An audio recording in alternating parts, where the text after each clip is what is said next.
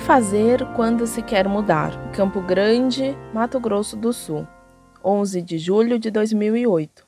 Católica, segundo grau incompleto. Estudante. Salve Maria. Boa noite.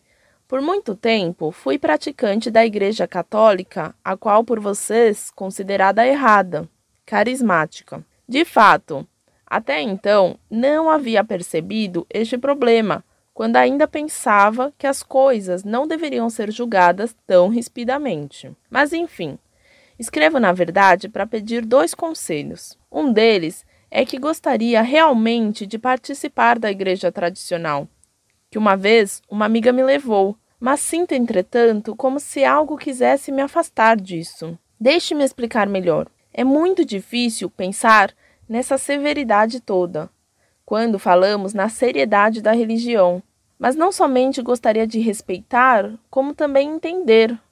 Confesso que sei o mínimo.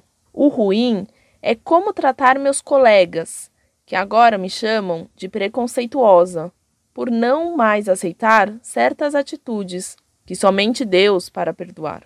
Quando li a carta do professor de história, Orlando Fedeli, respondendo à pergunta de um garoto, como é a igreja e o sentido dela, fiquei com algumas dúvidas pendentes. Por que tanta rigorosidade? E o que afinal é a alegria para Deus? Desde já, muito obrigada. E parabenizo o site não somente pela competência, como pela seriedade deste trabalho com Deus. Fiquem todos com Ele. Muito prezada, salve Maria. Muito obrigado por seus elogios à seriedade de nosso trabalho. Peço-lhe orações para que continuemos assim. Realmente, servir a Deus é algo muito sério, pois Deus é infinitamente bom e misericordioso. Por isso mesmo, ele é também exigente pois quer que o amemos sobre todas as coisas. Você faz uma distinção entre igreja tradicional e a outra que talvez você chamasse de igreja carismática. A igreja católica apostólica romana é uma, não existe igreja tradicional. A palavra tradicionalista traz muita confusão. Somos católicos apostólicos romanos e nada mais. Qualquer outro adjetivo acrescentado é supérfluo. A Igreja Católica defende a tradição e a Sagrada Escritura como as duas fontes da revelação. O Concílio Vaticano II trouxe tanta confusão que muitos católicos começaram a se dividir, pois começaram a admitir costumes protestantes, como faz a RCC, e isso não é católico. Depois do Vaticano II, penetraram entre os católicos muitos erros. Mesmo em matéria moral,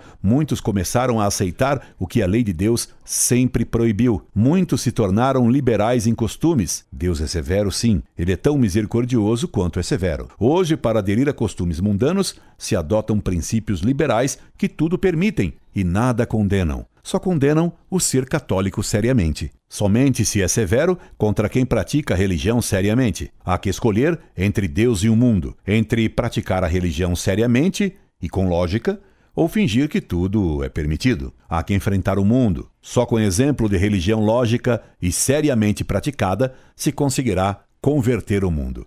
Para o mundo, o cristianismo é loucura e escândalo. É preciso ser coerente. O que é bem é bem, o que é mal é mal. Ter atitudes duplas nada resolve. Deus lhe dê forças para ser simplesmente católica apostólica romana, mas seriamente. Escreva-me quando precisar de algo. Incorde e sempre, Orlando Fedeli.